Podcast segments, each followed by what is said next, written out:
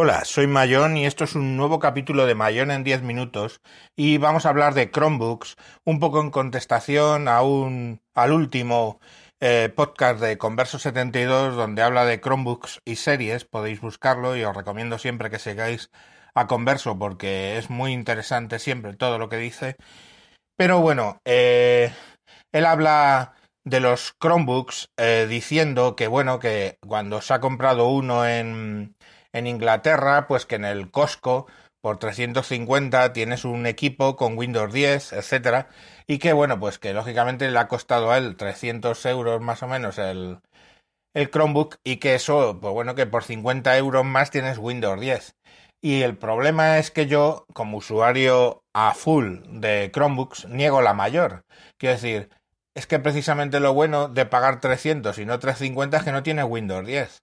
Quiero decir, que ¿qué me aporta Windows 10 en lo que yo hago con el Chromebook? No me aporta nada, nada más que problemas de cuando deciden instalar en medio de mi trabajo el, Windows, los virus, las tontunas, cuáles son, cuáles son realmente los puntos fuertes de un Chromebook.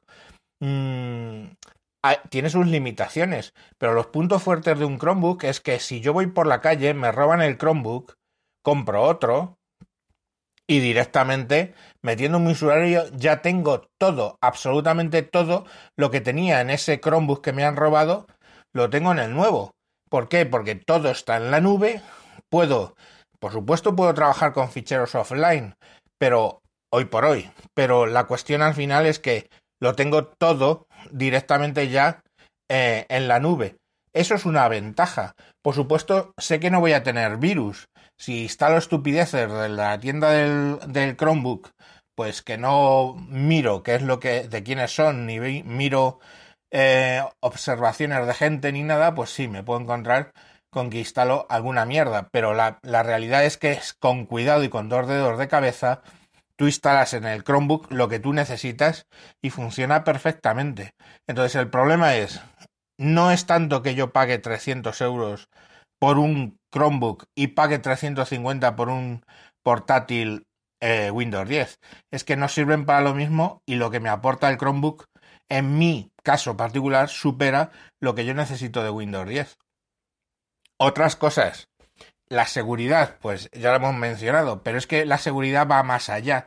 No solamente que todos tus datos siempre están en la nube disponibles, no solamente que no tiene virus, es que básicamente es seguro por diseño. O sea, ese sistema operativo ha sido diseñado específicamente con la seguridad en la mente.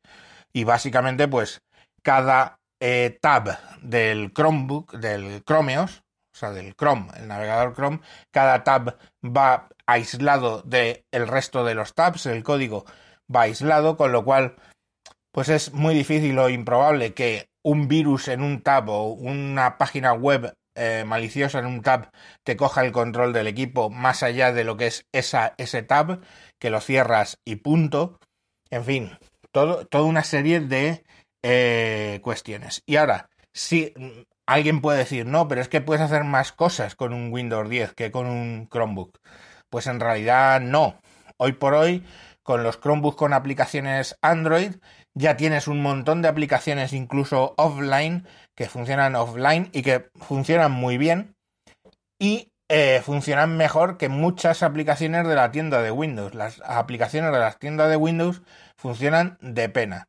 ¿Qué estamos hablando al final? De que te tienes que comprar un equipo de 350 euros con Windows 10, lo último de lo último, para no utilizar aplicaciones de la tienda, porque son todas tan mierda que básicamente tienes que tirar de aplicaciones del siglo pasado, Win32, que sí, que funcionan muy bien. Tenemos Audacity, tenemos IFAView, tenemos todas las que vosotros queráis que vienen del año 90 o del año, o del año 2000. Pero, mm, bueno, vosotros sabréis para que os compráis un equipo para cargarlo y utilizarlo con software del siglo pasado. Vosotros decidís. Yo tengo un Chromebook, hago prácticamente lo mismo edito vídeo, edito audio, todo con aplicaciones Android, pero también con aplicaciones online, edito fotos, utilizo pixlr.com barra editor y, tengo básicamente ahí lo mismo que hace un GIMP y parte de lo que hace un Photoshop, por no decir un Photoshop. He editado fotos, desde luego, cambiándole fondos, cambiando colores, editando todo un tipo de cosas que están ahí online y funcionan y es de Adobe exactamente igual el Photoshop. Entonces al final eh, la cuestión es limitaciones, pues no sé, mirad, yo ahora mismo tengo de sobremesa un MSI Cubi que tiene una CPU Pentium no sé cuántos, 3207 o no sé cuántos, y, no consigo hacer un Hanout de los de Wintables completos solo con eso. ¿Por qué? Pues porque el Hanout, cuando está el Hanout, el YouTube, eh, el guion, las dos o tres redes sociales donde interactuamos en directo, eso, el Chromebook me lo, me lo mueve perfectamente. Y sin embargo, el, Chrome, el, el, equipo Windows muy reducido, sí que es cierto, pero que nominalmente su procesador es más potente, pues no, no es capaz de moverlo. ¿Por qué? Porque tienes un problema con Windows y con OS X tenéis el mismo problema. Tenéis un sistema operativo que ha dejado de ser el concepto de sistema operativo, que era una capa sobre la que tú construías tus aplicaciones, para pasar a ser un totum revolutum que pesa por 25 gigas y, y que lógicamente en 25 gigas o los que sean, ¿vale? 25 gigas de software hay muchos, muchos, muchos bugs. Entonces el sistema operativo siempre era ligero, era una capa ligera sobre la que construías, una capa ligera porque así podías eh, básicamente eh, tener la certificación de que ahí no había excesivos eh, bugs. Bueno, pues mm, habéis ido a un sistema operativo tan pesado, básicamente, que mm, los bugs están a la orden del día, las actualizaciones son de un giga, etcétera. En el Chromeos las actualizaciones de entrada son transparentes. Él va bajándose la actualización cuando tiene wifi. Te es transparente a ti porque no se come todo el ancho de banda. Y una vez que ya la tienes lista, simplemente te dice que en el siguiente arranque se va a actualizar. Pero claro, ¿de qué estamos hablando? Si eso lo haces con Windows 10, en el siguiente arranque, arranque, perdón, quiere decir que se va a tirar 15 o 20 minutos instalando. En Chromeos es directamente como él ha ido instalando en paralelo en una copia eh, de espejo, él simplemente quita la que estaba procesando y levanta la que antes era espejo. Entonces, básicamente es instantáneo. El mismo tiempo lleva encender un Chromebook que el mismo tiempo lleva encender un Chromebook cuando tiene una actualización pendiente, entre comillas. Entonces es una cosa que está muy bien diseñada, una cosa que está muy bien parida y que no tiene nada que ver con Windows 10 que viene arrastrando un sistema operativo mamotrético porque tiene que dar soporte a aplicaciones de hace 40 años, casi, ¿no? ¿Qué estamos hablando? Estamos en 2017, eh, desde el 86, pues calcular, no sé, 86, 96, 2006, o sea, 30 años, perdón. Estamos hablando de aplicaciones que tienen que soportar desde hace 30 años, pues lógicamente ya es un mamotreto importante. Y bueno, yo no vendo la moto, o sea, ¿vale el Chromebook para todos? Pues no, seguramente no.